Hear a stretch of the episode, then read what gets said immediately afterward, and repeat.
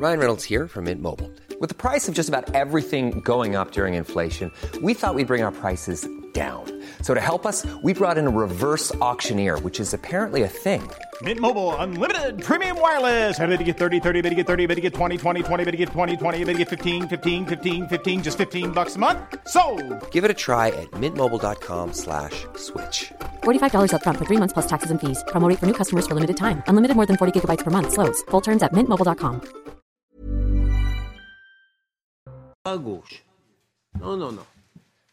Bonsoir à tous, très heureux de vous retrouver pour votre rendez-vous du vendredi soir, 19h. Ça se dispute avec Julien Drey, bien évidemment. Bonsoir mon cher Bonsoir Julien. Olivier, vous allez bien Ben, Très bien et vous-même Ah, Ça va. Le débat commençait hein, avant même, euh, Oui. avant même le générique normal, avec vous, Gilles les- William Golnadel. Bonsoir. Bonsoir, Gilles. Je sais pas ce que. On a tout entendu de ce qu'on disait? Euh, Non, je ne crois pas. Heureusement pour vous. Allez, place au débat dans un instant, mais avant, c'est le rappel des titres avec Michael Dos Santos.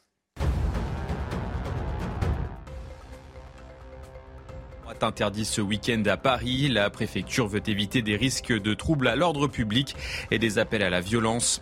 Laurent Nunez, préfet de police de Paris, a suivi la consigne de Gérald Darmanin après le défilé polémique samedi dernier de 600 militants d'extrême droite. L'inflation a atteint 5,9% sur un an en avril dernier. C'est 0,2 points de plus que le mois précédent. Selon l'INSEE, cette hausse est due principalement à l'augmentation du coût de l'énergie. Les prix de l'alimentation, eux, ont connu une légère baisse. Et puis enfin, des files d'attente impressionnantes dès l'ouverture des magasins. La folie Zelda débarque en France.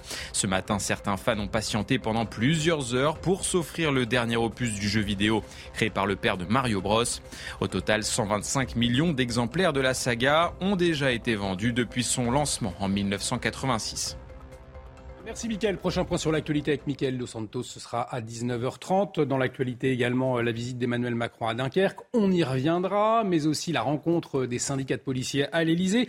Mais avant votre réaction euh, à cette information de l'après-midi, le préfet de police, Laurent Nunez, a pris des arrêtés interdisant cinq rassemblements euh, d'organisations classées à l'extrême droite et prévu ce week-end à Paris.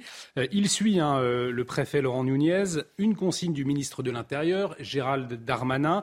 Euh, Parmi les cinq rassemblements interdits figure un, colloque et une manifestation organisée par l'Action française. Un sixième rassemblement de Gilets jaunes également interdit par le préfet. Alors on le rappelle, hein, c'est une décision après ces images. On en avait parlé également euh, sur notre antenne, ces images d'un défilé euh, d'un groupe d'ultra-droite cagoulé dans les rues de Paris. C'était donc le, week-end dernier. Euh, Julien Drey, Elisabeth Borne hein, s'étaient dit choqués. Il y avait eu beaucoup de réactions. Elle avait ajouté aussi, c'est aussi notre démocratie de garantir le droit à manifester. Et il n'y avait pas de motif pour interdire cette manifestation. Votre réaction après ces interdictions euh, de la préfecture euh, de police de Paris concernant ces rassemblements de groupuscules classés à l'extrême droite? Quelque chose que je comprends pas. On a interdit les manifestations des groupuscules d'extrême droite.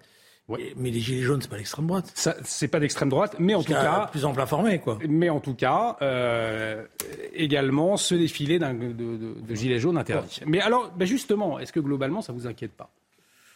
De toute manière, il y a un problème sur les libertés publiques. Là, ces derniers temps, euh, il y a des interdits qui tombent de tous les côtés, sur les engins sonores, sur euh, les rassemblements pour toutes les visites de ministres et, et de président de la République. Alors, ce qui est vrai, c'est que cette manifestation surprise, surprise, ça fait neuf ans que ça se passe puisqu'il commémore la mort d'un des leurs, euh, euh, n'est pas un- pas une nouveauté. Elle était prévue, annoncée, et en général, euh, c'est pas des temps qui se réunissent là. Hein, c'est pas des gentils, euh, voilà. Donc, le préfet de police se dit surpris. Ouais, il y a que lui qui, a- qui était surpris, quoi. Donc vous comprenez cette interdiction préalable ce week-end? Bah, je comprends d'autant plus que les images de, de la manifestation qu'on qu'on a pu voir sur les réseaux sociaux montrent qu'on n'était pas dans une manifestation bon enfant, quand même. Gilles-William Golnadel. Rien- Rien de ce qui vient d'être dit. C'est pas parce qu'il y a eu une manifestation de gens masqués il y a quelques jours que les manifestations qui vont venir sont les mêmes. Je suis même pas sûr que ce soit les mêmes groupes. Moi, vous savez, j'ai un, j'ai un principe, c'est le droit. Et notamment le droit de manifester. Même de gens que j'apprécie qu'assez médiocrement. Euh, Il y a un groupe, par exemple. Donc, euh, dès l'instant où, où on ne pense pas que ça va être violent, je vois au- pas au nom de quoi, parce que c'est le droit, on interdirait euh, de manifester, Une- euh, ou uniquement les gens euh, bien élevés. Donc, il y a par exemple un groupe que je méprise pratique, profondément, c'est le groupe de M. Benedetti, qui est un, Mm. un antisémite particulièrement méprisable. Mais il a le droit de manifester. Il n'y a aucune raison. De la même manière, de la même manière d'ailleurs, parce que je trouve à l'intérieur de, ma réprobation par rapport au manquement à la légalité, de la même manière, il y a une sorte de différence entre traiter euh, l'extrême gauche et l'extrême droite. Euh, euh, l'extrême gauche aussi, comme vous le savez, c'est pas un scoop. Je la méprise particulièrement. Il y a une partie islamo-gauchiste, antisémite, mais ils ont le droit de manifester, ces gens-là. je respecte leur droit à manifester d'un instant où ça va, va pas être. voilà. Donc il y a, y a d'une part un manquement à la légalité, d'autre part une différence de traitement entre deux groupes également méprisables.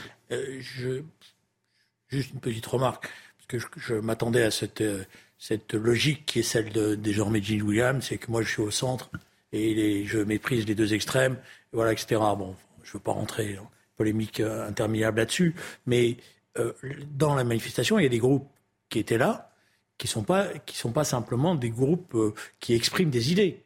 Je veux dire, la reconstitution du GUD, puisque c'est en ce sens-là, avec les, actions qu'il a tentées sur plusieurs universités, euh, qui n'étaient pas simplement des étudiants qui se déplaçaient pour aller voir des collègues euh, dans d'autres universités, c'est pas rien, je veux dire, dans le comportement. Euh, donc, ce sont des gens violents. Ah oui, non, mais c'est certain que dans les manifestations d'extrême gauche, où on voit des. Pourquoi, vous, pourquoi tout de suite vous partez sur l'extrême gauche? Moi, je vous parle de l'extrême droite. C'est intéressant parce qu'à chaque fois, vous avez trouvé, vous avez, vous avez un, système de défense qui est assez habile, je reconnais. C'est-à-dire que vous ne portez jamais de jugement sur ces groupuscules et tout de suite vous vous protégez en disant Ah oui, mais il y a l'extrême gauche. C'est marrant. J'ai commencé à dire le mépris que m'inspirait un certain groupement d'extrême droite. Mais à part ça, ça n'est pas un jugement, le mépris. Je maintiens que j'ai du mal à comprendre votre étrange logique d'être pour, euh, euh, sur la base de la violence, parce que euh, des groupes d'extrême droite seraient violents. Je vous faire remarquer, avec l'humilité qui me caractérise, que les, les antifas et les black blocs qui aussi essaiment dans des manifestations d'extrême gauche, ce ne sont pas des danseurs mondains. C'est tout ce que je veux dire. si, si vous voulez me dire que les black blocs ne sont pas des danseurs mondains, ça, je crois, même avec l'âge qui est le mien et qui fait que je vois pas forcément toujours très bien, ça, je crois que j'avais compris. Eh bien, c'est pour cela que... Ça, j'avais compris parce que eh j'ai quand même encore un eh discernement sur ce que c'est qu'un danseur mondain. mais, mais euh, en l'occurrence, les Black Blocs, eux, ils s'appellent pas manifester, ils pourrissent les manifestations des autres. Voilà. Ce qui est pas, pas exactement pareil. Là, il s'agit d'une manifestation appelée par les groupuscules d'extrême droite, dont D'ailleurs, le Front National lui-même essaye de dire, bah nous, c'est pas des gens très fréquentables, on les connaît plus.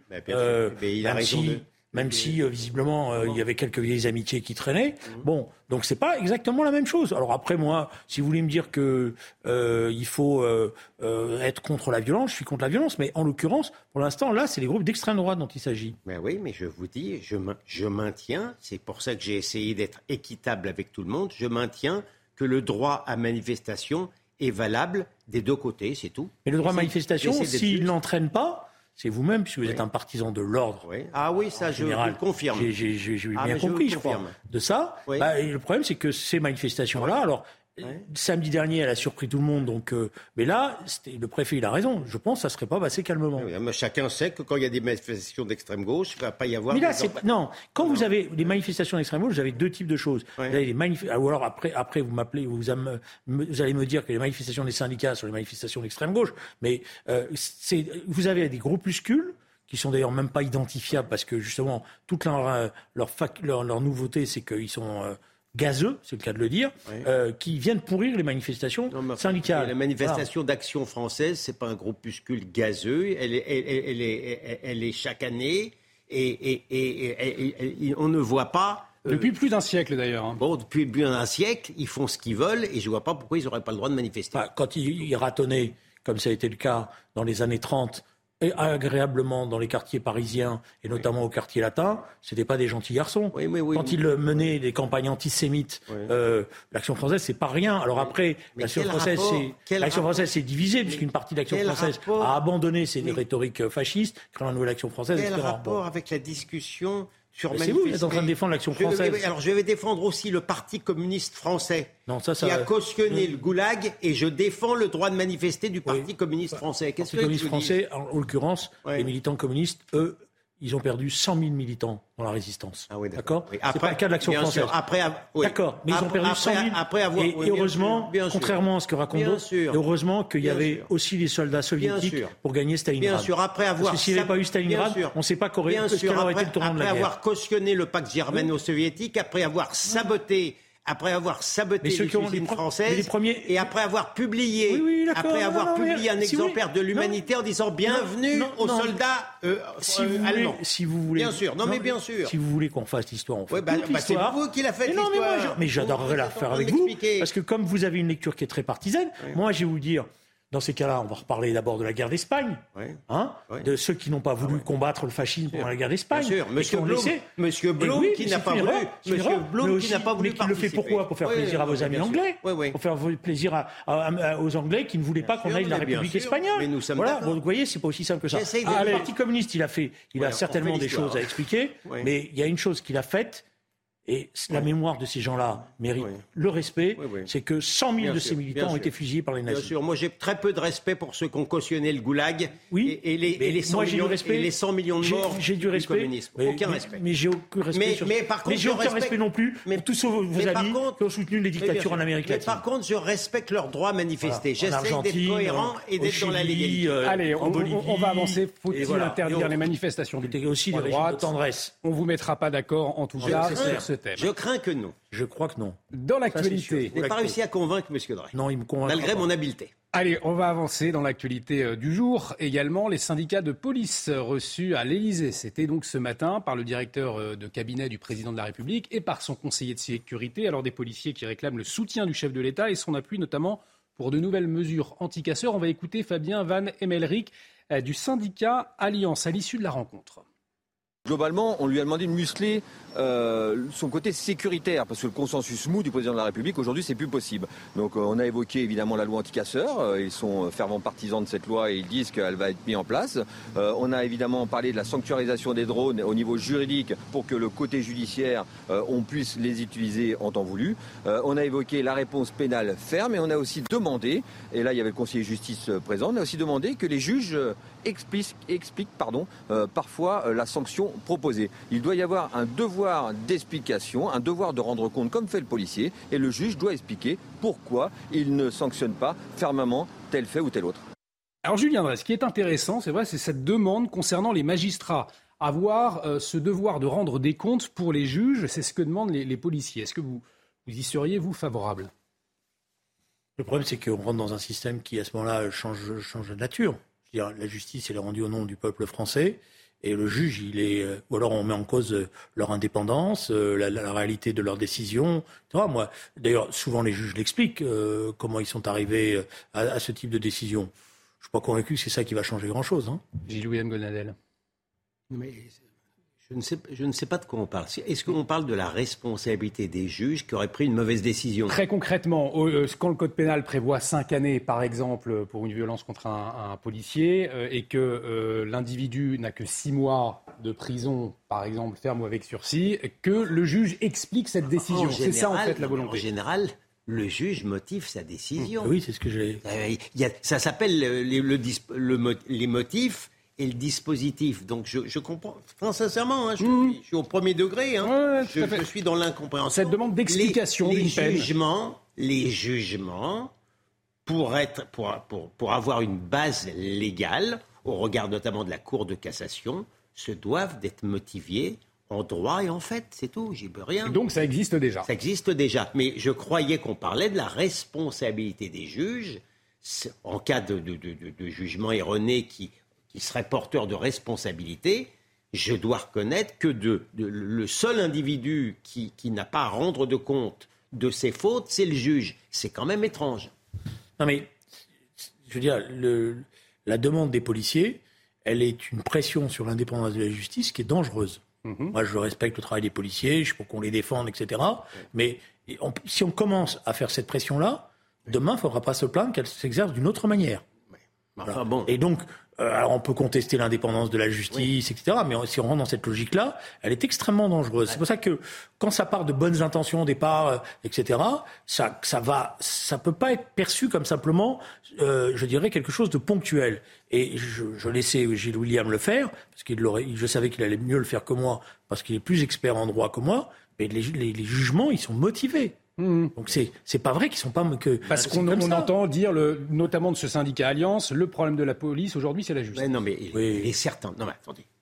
Si on veut euh, sortir du raisonnement euh, de, de la légalité des jugements, il est certain que celui qui vous parle euh, mentirait en disant qu'il a une foi aveugle dans l'indépendance des magistrats et notamment dans leur indépendance idéologique. Alors je dis pas, je veux pas caricaturer ma propre pensée, mais quand vous voyez par exemple la décision du juge du judiciaire de Mayotte qui se substitue à l'autorité administrative, c'est l'ancienne vice-présidente du syndicat de la magistrature, et par un hasard cosmique, elle rend une décision qui ressemble euh, à, à- à- à le- à la déci- au- au- à la décision du syndicat de la magistrature de- de- de- d'un jour ou de deux jours avant qui souhaitait effectivement que l'opération de Mayotte ne se fasse pas, bah, vous, je, vous, je- je- vous n'avez pas affaire à un avocat heureux et ça n'a pas fait beaucoup de- d'heureux non plus chez les Mahorais qui, en dans leur grande majorité,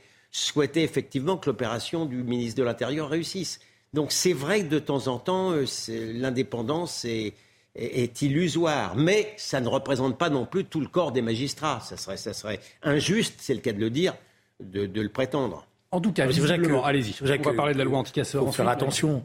Euh, Je veux dire, moi, je veux bien qu'on prenne telle ou telle décision de justice, qu'on dise celle-là ne nous plaît pas, ou on la suspecte d'eux. Euh, Moi, je ne suis pas de ceux qui pensent qu'on n'a pas à commenter les décisions de justice. Hmm. J'entends souvent des responsables politiques dire la justice est passée, on la commande pas. C'est pas vrai. Au contraire, la justice, elle ne vit que justement de ses commentaires. Et c'est ces commentaires-là qui la font progresser, euh, ou là, qui la font euh, bouger. Voilà. Donc, je, je suis pour qu'il y ait débat. Mais attention, parce que ce sont des. Euh, je pense qu'il y a un certain nombre de polices. Vous savez, le problème qu'on a aujourd'hui dans la police, c'est que vous avez des organisations syndicales représentatives, mais qui sont dans une compétition totale l'une par rapport à l'autre. Et donc, c'est à, à qui on rajoute.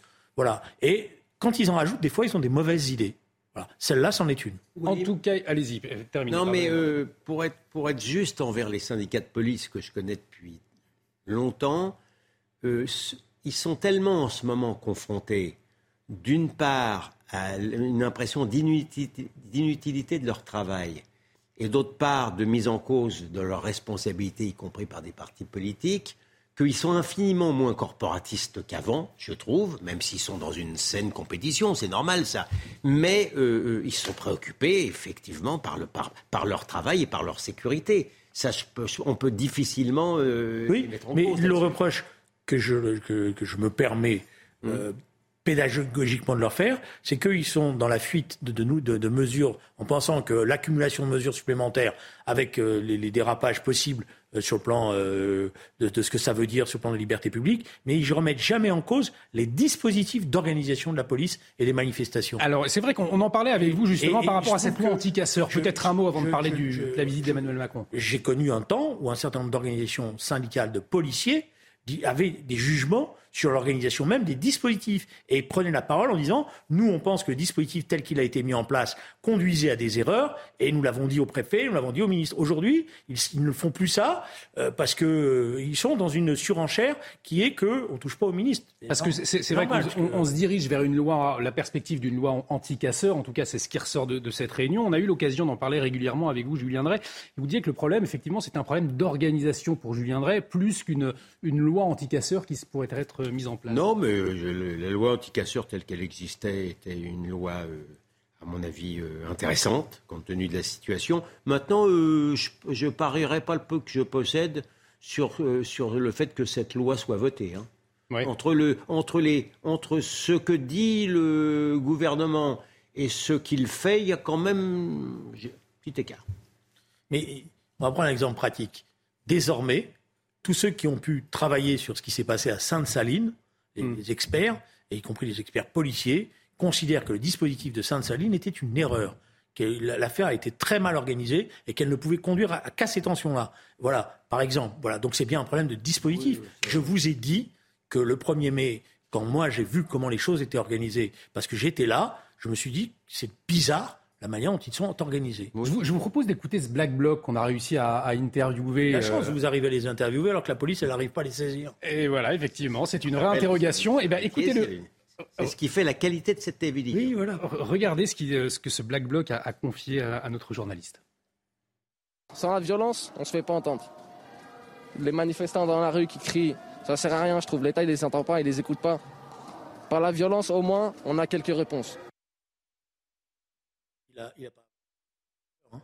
Parce que, excusez-moi, mais ça fait un siècle que ce débat, a lieu- euh, ce débat. Bah oui, oui. Mais Vous renvoyez déjà au débat sur le terrorisme dans les, au début du, à la fin du XXe siècle avec les groupes anarchistes, etc., qui disaient c'est grâce à la violence qu'on va changer. L'histoire a montré que c'était une erreur. Mais est-ce que ça montre pas qu'il y a, que ces délinquants sont une faille justement chez, chez nos dirigeants euh, aujourd'hui en disant qu'il n'y a, que la violence qui, qui permet de se faire entendre? Non mais attendez, que le Black Bloc soit violent ou que euh, certains militants d'extrême droite soient violents, on n'a pas attendu le mois de mai 2023 pour le savoir. Ce qui est beaucoup plus grave, effectivement, c'est que la société elle-même devient violente, toute manifestation maintenant est violente et qu'il y a effectivement une conviction qui transcende très largement ce, ce, demeuré euh, sur le fait que effectivement c'est la violence qui paie euh, plutôt que le travail, le travail parlementaire, tout ce que vous voulez. Non, non, il n'y a pas de doute.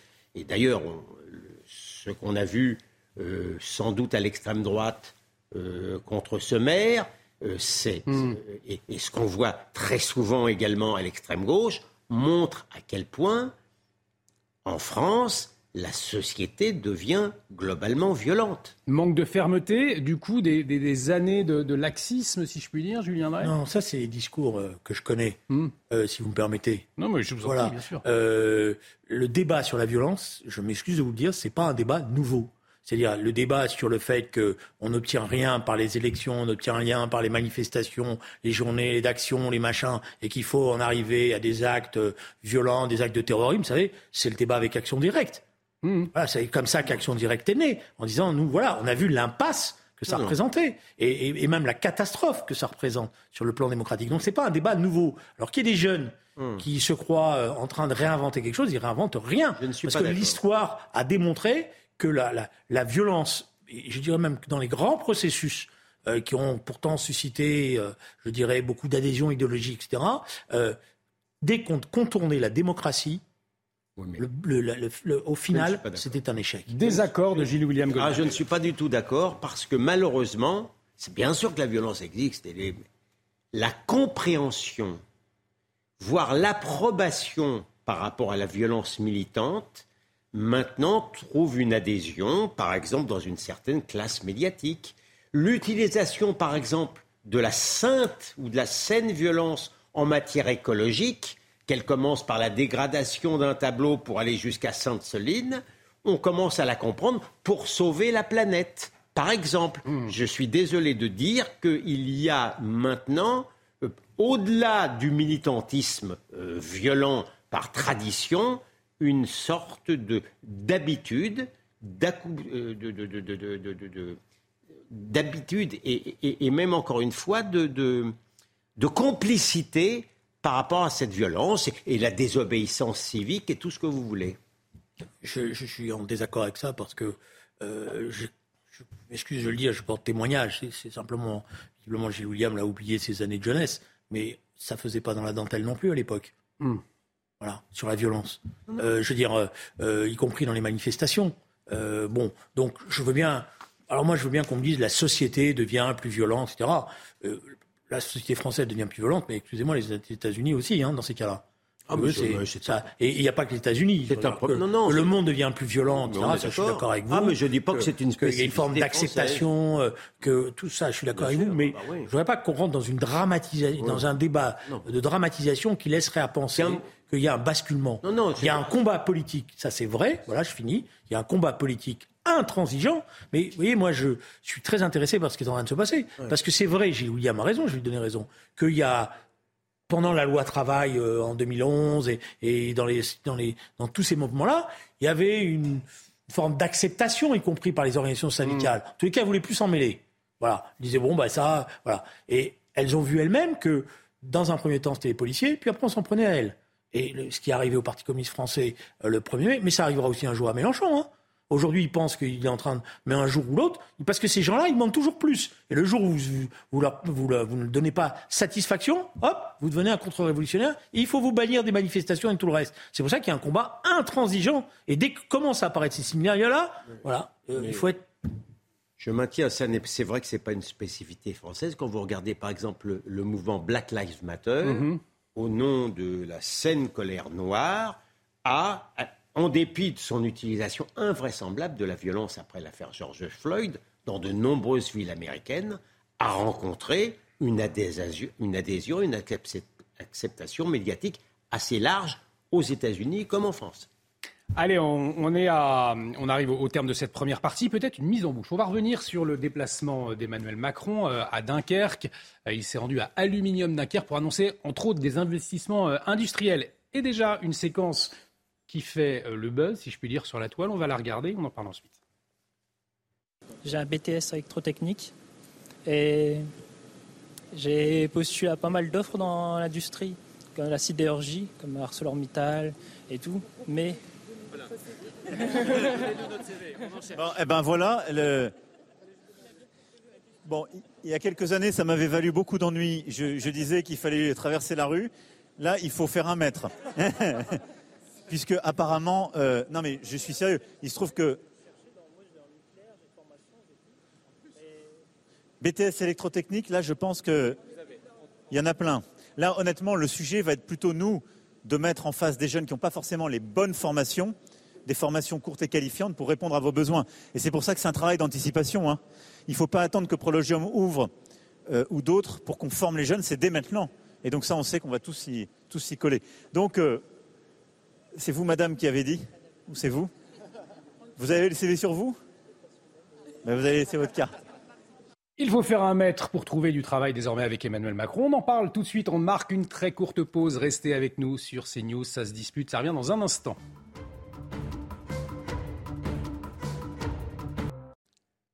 De retour sur le plateau de SAS Dispute, bienvenue si vous nous rejoignez. Vous faites bien pour écouter euh, le débat ce soir entre Julien Drey et Gilles William Goldnadel. On parle de la visite d'Emmanuel Macron à Dunkerque dans un instant, mais avant le rappel des titres avec vous, Michael Dos Santos. Deux otages français libérés en Iran. Benjamin Brière avait été arrêté en mai 2020 pour espionnage. Bernard Felland pour atteinte à la sécurité nationale en octobre 2022. Les deux hommes avaient toujours clamé leur innocence. Affaiblis et malades, ils ont été pris en charge dès leur sortie de prison. Le laboratoire français Sanofi revendique des résultats très prometteurs pour son traitement préventif contre le VRS à l'origine de la bronchiolite. Ce médicament a déjà permis d'éviter 83% des hospitalisations chez les nourrissons de moins de 12 mois ayant reçu une dose. En 2017, les dépenses de santé liées à ce même VRS se sont élevées à plus de 4 milliards 800 millions d'euros dans le monde. Et puis enfin, cinq Français et un Marocain cités à comparaître pour trafic illicite de migrants. Originaires de Reims, les mises en cause, âgés de 21 à 26 ans, sont accusés d'avoir permis le passage de Nord-Africains, d'Afghans et de Syriens vers la Hongrie et la.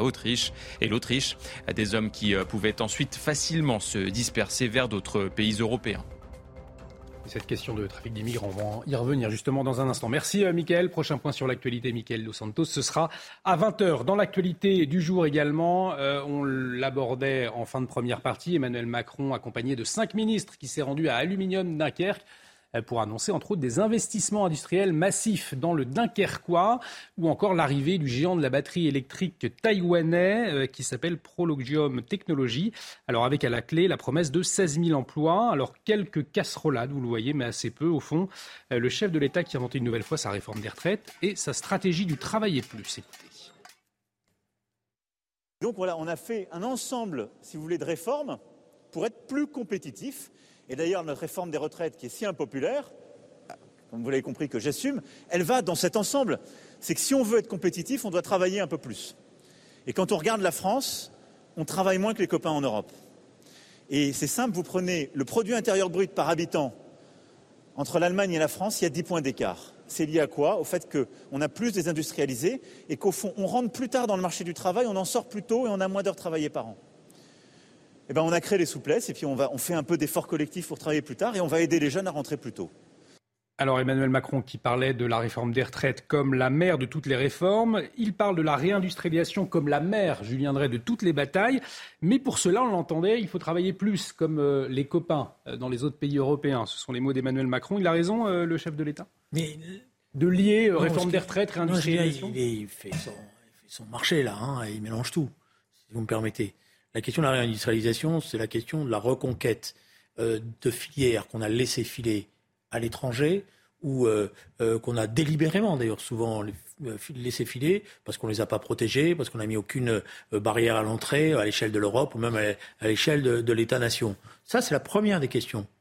Voilà. Donc ça veut dire qu'il faut réinvestir et reconquérir les marchés. Et donc aussi favoriser la recherche pour déposer des brevets. Parce que le problème de l'industrie, de, de la- la- c'est aussi la, capacité à avoir des brevets nouveaux, à être compétitif. Alors la, France dé- euh, dépose de moins en moins de brevets. Euh, Il y a un pays qui nous montre, euh, il y a par exemple Israël, ils sont aujourd'hui ils sont très compétitifs parce qu'ils déposent énormément de brevets, parce qu'il y a une énorme recherche. Voilà, ça c'est une première, un premier aspect des Donc choses. rien à voir avec l'âge de départ. euh, Ah non, d'abord, et pour ça, il faut mieux former nos jeunes. Il faut, faut avoir plus de chercheurs, plus de chercheurs compétitifs, il faut avoir des liens plus intelligents entre la recherche fondamentale et la recherche appliquée, etc. Et laissez-moi laissez finir deux secondes. Et alors après, sur la formation professionnelle, j'espère qu'on va avoir le débat, mais c'est exactement pas ça qu'il faut faire. Lui, il est en train de sortir des jeunes des lycées d'enseignement professionnel pour les envoyer comme apprentis, soi-disant qu'ils vont apprendre à travailler. Mais on sait que c'est pas ça la question de la formation professionnelle. Celui, vous voyez, je vais lui rendre hommage. Il y a eu un grand ministre de la formation professionnelle et de l'enseignement professionnel en France. Vous savez son nom? Dites-nous. Jean-Luc Mélenchon. Parce qu'il a revalorisé. Mais oui, tout le monde l'a reconnu. D'ailleurs, encore à l'Assemblée nationale, il y a un ministre macroniste il y a, il y a trois jours a repris euh, les, des choses qu'il a fait, mais parce qu'il a revalorisé l'enseignement professionnel. Il a même mis en place les bacs pro. Voilà, il, a favorisé les filières universitaires d'enseignement professionnel. Voilà, c'est ça qu'il faut faire. C'est vrai qu'il y a des jeunes qui sont plus, hab- qui sont mieux j'ai un enfant qui a- qui a- qui a- qui a réussi parfaitement dans l'enseignement professionnel. Il en est devenu un ingénieur. Voilà. Et j'en suis fier. Voilà. Gilles William Golnadel, cette réindustrialisation de la France, est-ce qu'on peut euh, y croire, notamment après cette réforme des retraites encore vantée cet après-midi par Emmanuel Macron dire, Moi, j'ai du mal, si vous voulez.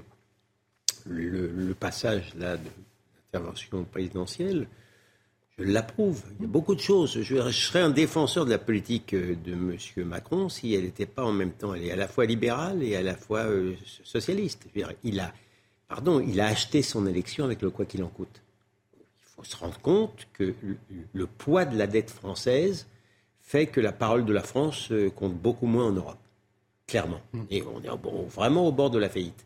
C'est difficile à, à- donc à- après ce que je vous ai dit. Alors moi, quand je disais le quoi qu'il en coûte, l'argent magique, on, on- on me prenait pour une, je sais pas. Je, ma- il a réussi à convaincre la plupart des Français que ça comptait pas. La- L'argent était magique. On est dans une situation dont on, on- on- on mésestime l'aspect totalement dramatique.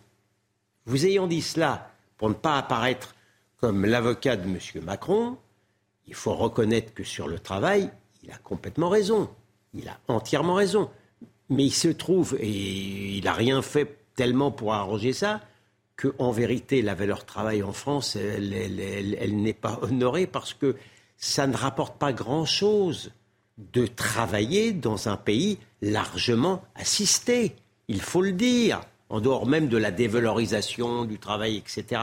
La réalité, elle est là. Donc maintenant, euh, c'est vrai aussi que les entreprises françaises, j'essaie, je le dis à son crédit, restent malgré tout largement attractives pour, pour l'étranger. Donc, euh, du de ce point de vue-là, c'est un, un combat qui est très sain, qui doit être mené et qui n'est pas perdu. Le problème, encore une fois, c'est que, un, la valeur travail n'est plus récompensée en France et que d'autre part, il y a une déprime générale. Vous savez que c'est Sylvain Tesson qui dit la, la France est un la France est un pays euh, est, est un paradis euh, dont, et- dont les habitants se, se croient en enfer. Alors que vous avez un, un article que je, je vous renvoie à un article du Guardian du Guardian qui est un journal très à gauche anglais qui montre que les Français sont plutôt à, envier, encore maintenant, même encore maintenant, à envier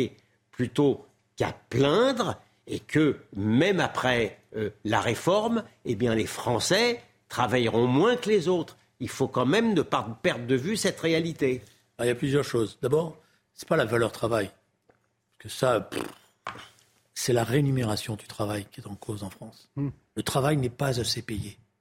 Voilà. Et comme il n'est pas assez payé parce qu'il y a trop de charges, c'est vrai pour les petites entreprises, et que par contre il y a trop d'exonérations pour les très grandes entreprises qui, elles, ne créent pas d'emplois ou même font de l'optimisation fiscale, c'est là qu'il y a un déséquilibre terrible. C'est-à-dire qu'il y a effectivement aujourd'hui des, gens qui vous disent mais je gagne tout juste le, le, SMIC un petit peu plus. Par ailleurs, grâce à ça, j'ai droit à aucune aide. Donc je me pose la question à quoi ça sert? Or, normalement, ils devraient au contraire être motivés. Donc, euh, moi, j'ai beaucoup de petits entrepreneurs, dans la restauration, mm. par exemple, qui me disent, nous, si on nous allégeait un peu les charges, on pourrait embaucher, embaucher et bien payer nos salariés. Voilà. Donc la question de la rémunération du travail est importante pour éviter cette distorsion qu'il y a que, effectivement, après, il y a une forme de calcul en disant, bon voilà, ça c'est la première chose. Et dans cette rémunération du travail, j'insiste, il faut aider le tissu des PME et PMI qui est très créateur d'emplois et arrêter de distribuer des milliards d'exonération à des entreprises qui des grandes entreprises, des multinationales qui ne payent pas d'impôts en France ou font tellement d'optimisation fiscale que c'est pas Gabriel Attal qui va leur faire peur avec ses menaces de contrôle. Voilà, ça c'est la première chose. La deuxième chose, la réindustrialisation de la France, j'insiste, c'est pas un mot, c'est des filières. Et il faut commencer par protéger un certain nombre de filières. Nous avons laissé, par exemple, reprenons l'exemple de la métallurgie. Nous avons laissé filer la métallurgie, avec même une mauvaise idée qui était qu'en gros, toutes ces industries lourdes, c'était plus pour nous, c'était pour les pays. Euh, euh, voilà, nous, on était dans, ou dans la haute technologie, ou dans les services, etc. Ce n'est pas vrai. Voilà. Donc il faut reconquérir ça. Et pour reconquérir, il va falloir mettre des barrières à l'entrée ou faire des joints de venture. Alors, je finis, je fais un petit, un petit clin d'œil. C'est intéressant que tout d'un coup, on se trouve, on découvre que Taïwan, ça peut être un pays avec lequel on peut commercer. C'est vrai, c'est pas faux. C'est aussi de. D'abord, je suis en harmonie avec Julien ouais. Euh, moi, j'ai toujours été protectionniste, toujours.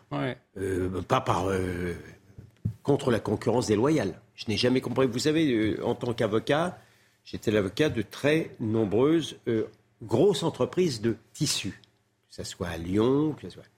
Et il m'expliquait, et j'étais modeste en matière économique parce que je ne suis pas un économiste, que ça allait très bien d'ouvrir les, frontières. Ces gens-là ne, peuvent plus m'expliquer, ils ont tous disparu. Hmm. Nous avons, non mais, avec hmm. des, des, des, Chinois qui pillent les brevets et qui faisaient travailler les enfants. Vous ne pouvez, pas, vous pouvez pas être concurrentiel. Donc je suis effectivement pour une, pour une saine concurrence. Et, et, du coup, euh, faire disparaître certaines mesures, notamment écolo, Gilles William euh, c'est ce qu'a dit le chef Une remarque par rapport à ce qu'a dit Gilles William, il va, je suis sûr qu'il va être d'accord. Ça implique soit que l'Europe est capable de mettre des barrières à l'entrée, c'est-à-dire mmh. qu'elle met des normes, justement, à la fois environnementales, sur le travail des enfants, etc., soit que si elle ne le fait pas, nous le faisions. Parce que c'est ça le problème. C'est que beaucoup de gouvernements ont démissionné en disant ben, on demande à l'Europe de le faire, mais comme elle ne le fait pas, c'est ça qui s'est passé sur la métallurgie. Là où j'ai une vraie divergence avec Julien Dresse, c'est que je considère que la France est perclue d'impôts. Euh, réellement, il y a beaucoup de sur les classes moyennes. Il y a beaucoup, enfin, il y a beaucoup de gens qui ne payent pas d'impôts. Hein. Euh, a la moitié des Français qui payent leurs impôts euh, et les autres ne payent pas. C'est le système, je vous dis, d'assistanat. Et on a alors par, un paradoxe invraisemblable, bien que nous soyons le pays le plus fiscalisé du monde, on a aujourd'hui les services publics les plus désastreux. Il y a quelque chose qui, euh, engendre quand même mon incompréhension et mon irritation. Allez, ce chiffre également aujourd'hui dans l'actualité pour conclure. Allez, allez sur les mauvais impôts. La vérité, c'est que mm. notre système fiscal est un mauvais système fiscal. Il repose essentiellement sur les classes moyennes. Voilà. Et, effectivement, il y, a, toute une partie de la population qui ne paye pas l'impôt, mais de manière, elle gagne très peu. Très peu. Donc, euh, je ne vais pas reprendre la formule de collège, vous la connaissez comme moi. C'est pourquoi s'attaquer aux riches, mm. puisque les preuves sont plus nombreux. Bon, euh, mais, euh, mais par contre, vous avez des hyper-fortunes qui aujourd'hui passent totalement au travers de notre système fiscal. et c'est ça qui est un problème. Moi, je veux bien. Moi, je veux bien aussi qu'on s'occupe de cette fraude fiscale ou de cette. de, de cette, des Russes fiscales, mais je ne vois pas pourquoi on ne s'occuperait pas non plus de la fraude sociale. Or, ça, c'est un sujet totalement tabou. Et on aura l'occasion d'en Mais, je suis d'accord, parce que dans la fraude sociale, on va découvrir que les fraudeurs, ce n'est pas simplement euh, euh, quelques individus, c'est aussi un certain nombre d'entreprises qui. C'est un génie. C'est un génie à pas payer. Et même s'il y avait des individus, en quoi ça bougeait? Moi, ça ne me gênerait pas. Je veux dire. Mais le mythe de la fraude sociale, pour certains, c'est de croire que c'est que les, les, les travailleurs qui vont chercher la course aux allocs, etc. Mais vous allez découvrir qu'est-ce qui se passe dans un certain nombre d'entreprises. Allez, on avance. Ce chiffre, aujourd'hui, dans l'actualité, plus 300%. En bâtiment, par exemple. Ce chiffre, Pardon. plus 300%, messieurs, plus 300% d'entrées irrégulières dans l'Union européenne par la Méditerranée centrale. C'est le chiffre publié euh, cet après-midi par l'agence Frontex. L'agence Frontex est l'agence européenne des gardes frontières et de gardes-côtes. Alors ce chiffre concerne les périodes entre janvier et avril, euh, en comparant ceux de l'année dernière à la même époque et cela fait 42 200 entrées, le niveau le plus élevé euh, depuis que Frontex a commencé à collecter des données, c'était en 2009, selon un communiqué de, l'agence. Alors sur le terrain, eh cela se constate. Hein, des centaines de migrants attendent à Vintimille, à la porte de la France, en espérant pouvoir franchir la frontière. Et beaucoup d'entre eux désirent s'installer en France. Notre journaliste Stéphanie Routier a rencontré justement ces exilés. Écoutez euh, ce témoignage. Nous avons été colonisés par les Français. Donc normalement, ils ont le droit et le devoir de nous accueillir. Normalement, ils n'ont pas le droit de nous refouler.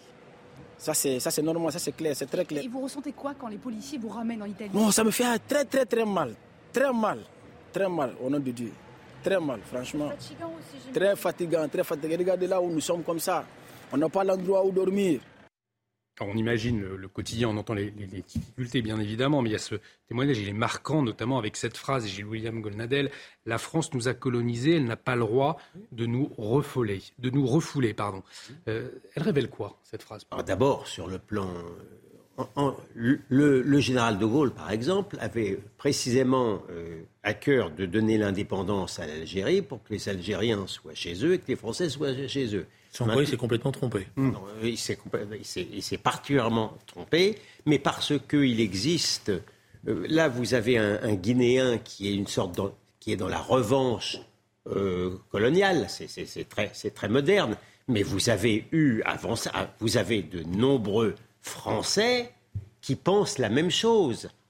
la réalité, pardon de philosopher un peu, mais la réalité, c'est qu'un État-nation occidental, en raison de la honte allons-y, des Occidentaux et des Blancs, un État-nation occidental n'a finalement plus droit à la souveraineté. C'est du racisme que de vouloir dire non à l'étranger qui veut rentrer. Mais par contre, pour les non-occidentaux, ça pose aucun problème. J'ai vu d'ailleurs M. Plenel, Edwy, relayer avec plaisir un article du Monde euh, qui, il y avait une ethnologue, parce que là on a le droit de parler d'ethnie, une ethnologue qui expliquait que les Comoriens et les Mahorais, c'était le même peuple. Donc il n'y avait pas de raison de défendre. C'était le mm. même peuple. Donc là, on a le droit de, parler d'ethnie, on a le droit de parler de souveraineté d'une nation, mais si vous êtes dans un État-nation occidental comme la France, vous avez le droit de vous taire et de vous envahir. Nous sommes dans un, nous sommes arrivés. C'est la première fois dans l'histoire de l'humanité, la réalité, où celui qui vient, qui envahit, pardon Bob, qui envahit est considéré comme une, victime et celui qui était envahi est considéré comme un salaud. Julien Marais, vous faites le même constat Non, je ne. Je, raisonne pas de cette manière-là. Je pense que euh, une réalité qui est, qui est, simple, qui est un constat maintenant depuis 30 ans. La France ne peut pas accueillir toute la misère du monde. Et en plus, si elle l'accueillait, elle la traiterait mal parce qu'elle n'a pas la capacité. Voilà. Donc, ce n'est pas un bon service. Voilà, premièrement. Deuxièmement, dans un certain nombre de pays, ceux qui euh, immigrent vers la France rendent un mauvais service à leur pays d'origine, parce que ce sont souvent des cadres dont ces pays ont besoin pour se développer. Euh, donc là aussi, il faut faire attention. Et le personnage que, vous nous avez montré, moi je pense que dans son pays, il pourrait être très utile, vu la maîtrise qu'il a euh, mmh. de la langue et, une certaine facilité intellectuelle. Bon, voilà. Donc je pense que c'est tout le système qu'il faut repenser. Voilà. Euh, et qu'il euh, faut sortir de, cette, de ce discours. Ça, alors là, moi, euh, il y a eu la colonisation. Donc, comme il y a eu la colonisation, maintenant tout est euh, tout est permis. il y a une responsabilité dans la colonisation, mmh. etc. Mais c'est pas comme ça qu'on va s'en sortir, ni les uns ni les autres. Bon, voilà. Donc, il y a une maîtrise. Il y a des règles à bâtir. Cette maîtrise, on voit maintenant qu'elle ne peut être Elle doit donner lieu à une coordination européenne et l'Italie est en train de le démontrer, une vraie coordination européenne avec des règles fermes. C'est pour ça que la question des quotas va à un moment donné ou à un autre être remis euh, sur le chantier et je m'en félicite parce qu'il y aura une coordination. Il va falloir arriver à cela. Et il faut associer les États d'origine. Parce que pourquoi ça explose là, en ce moment? Parce qu'on a réussi à se mettre à, se mettre à dos les Marocains, les Algériens, tous les pays avec lesquels normalement on devrait collaborer. Donc maintenant, eux, ils disent débrouillez-vous les Français. Bon, c'est moi. Non, il y a beaucoup d'arguments que, je retiens, euh, y compris le fait de, de priver les, pays d'Afrique euh, de, souvent de leur élite, hmm. des gens les plus, les plus aventureux d'une certaine manière, ceux qui viennent. Mais je maintiens, de manière, si j'ose dire, positive, c'est sur ce terrain-là, je pense que la bataille des idées a été gagnée, qu'il n'y a rien de répréhensible, ni moralement, ni politiquement, à défendre le droit d'un État-nation d'avoir des frontières au nom de sa sécurité et de son identité. Maintenant, de, pouvoir les faire respecter. Là, c'est une autre paire de manches parce que Julien Drey compte sur, euh, sur la bonne volonté des pays en question. On voit la bonne volonté du gouvernement comorien que nous avons payé. Nous leur avons donné de l'argent pour justement que les Comoriens ne viennent pas à Mayotte. Voilà. On voit la, bonne volonté du gouvernement algérien, par exemple. Euh, euh, pardon, mais si on compte sur eux, alors ça, sera, alors ça sera définitivement terminé. Et puis, et puis, et puis, malheureusement, il y a des gens qui, en France, effectivement, sont complices de cela, soit sur le plan médiatique, soit sur le plan judiciaire. Et à l'extérieur de la France, vous avez la Cour européenne des droits de l'homme qui également sape la souveraineté, euh, notamment française. Donc on n'est on, pas sorti de l'auberge, si vous permettez cette expression triviale. Vous parliez de la coordination européenne. je, vous propose d'écouter François-Xavier Bellamy euh, face à, Olaf Scholz. Très intéressant, parce que ça interroge justement euh, sur cette possibilité de coopération européenne. Écoutez. Monsieur le chancelier, pardonnons-nous franchement, les divergences entre nos pays deviennent souvent inquiétantes. Le mien, la France, a sa responsabilité, mais derrière les mots, votre coalition finit par mettre l'Europe en danger. Vous parlez d'Europe unie, mais après avoir imposé l'austérité partout, vous lancez le Doppelwumms sans prévenir personne, un plan de soutien massif pour l'économie allemande et tant pis pour les autres pays européens qui en sortiront durablement déstabilisés. Vous dites que nous devons parler d'une seule voix, mais vous allez seul en Chine pour y maintenir nos positions au prix de nos dépendances. Vous parlez de solidarité, mais quand vous fermez en pleine crise de l'énergie votre dernière centrale nucléaire, c'est dans tous nos pays que les factures s'alourdissent. Vos élus font ici tout pour asphyxier cette filière au nom de l'écologie, paraît-il, mais vos ministres agrandissent les mines de charbon en Allemagne et c'est toute l'Europe qui le pollue. Vous dites que l'Europe doit maîtriser les flux migratoires, mais vous faites tout pour les augmenter en Allemagne. Vous avez dit, Monsieur le Chancelier, aucun d'entre nous ne veut revenir à l'époque où la loi du plus fort régnait en Europe. Ce ne peut pas être que des mots. Eine Krise wird erst dann zu einem Unheil, wenn mit schon geurteiltem, also mit Vorurteilen darauf geantwortet wird. Herr Bundeskanzler, es ist höchste Zeit, uns selbst in Frage zu stellen. Vielen Dank. Alors, il nous reste un peu plus d'une minute. Julien Drey, euh, énergie, immigration, commerce. Il a raison, François-Xavier Bellamy. Euh, si l'Allemagne ne joue pas le jeu sur toutes ces questions, notamment euh, l'immigration. ça va donner lieu. On est à un an des élections européennes et que la question de la construction européenne, la manière dont on construit la construction européenne va être posée je ne vois pas quelle est la... ça m'intéresse de voir euh, comment les choses vont se construire. Moi, j'ai une réponse. Personnellement, je pense que l'Europe telle qu'elle s'est construite, c'est fini. Elle ne marche plus. Et il faut le dire comme ça. Il ne s'agit pas simplement de dire c'est l'Allemagne. Aujourd'hui, d'ailleurs, ce n'est pas l'Allemagne, c'est tous les pays qu'on a fait rentrer sans aucune contrainte. Et la guerre en Ukraine a accentué ce phénomène. Parce que le leader là-dedans maintenant, c'est la Pologne. C'est plus l'Allemagne. Voilà, c'est eux qui euh, voilà. Donc il faut tout repenser. Il va falloir, il faut un noyau dur qui soit le noyau euro-méditerranéen, parce que là il y a la possibilité d'avoir des politiques communes et il faudra créer un rapport de force par rapport aux autres. Si on ne fait pas ça, bah, on peut faire. Euh, d'ailleurs, c'est étonnant parce que moi, je ne comprends pas pourquoi il n'a pas poursuivi en français. Gilles William, Golnadel sur la question de l'Europe. En un mot, bah, je constate qu'il y a des Allemands qui se sentent allemands et en France, on a un président dont la principale conviction, c'est d'être plutôt européiste et qui veut imposer le drapeau européen. Effectivement, on n'est pas en phase. Donc faisons comme les Allemands. Merci. bon, il faudrait quand même avoir le débat sur le drapeau européen, parce que, bon, peut-être on l'aura demain.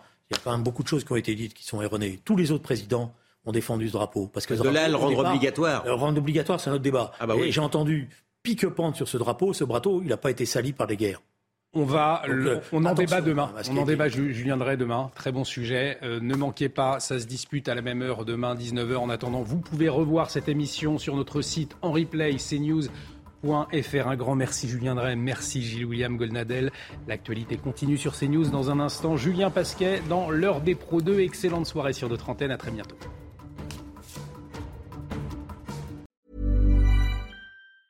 Hi, I'm Daniel, founder of Pretty Litter. Did you know cats tend to hide symptoms of sickness and pain? I learned this the hard way after losing my cat, Gingy. So I created Pretty Litter, a health monitoring litter that helps detect early signs of illness by changing colors, saving you money and potentially your cat's life. Pretty Litter is veterinarian developed, and it's the easiest way to keep tabs on your fur baby's health right at home. Go to prettylitter.com and use code ACAST for 20% off your first order and a free cat toy. Terms and conditions apply. See site for details.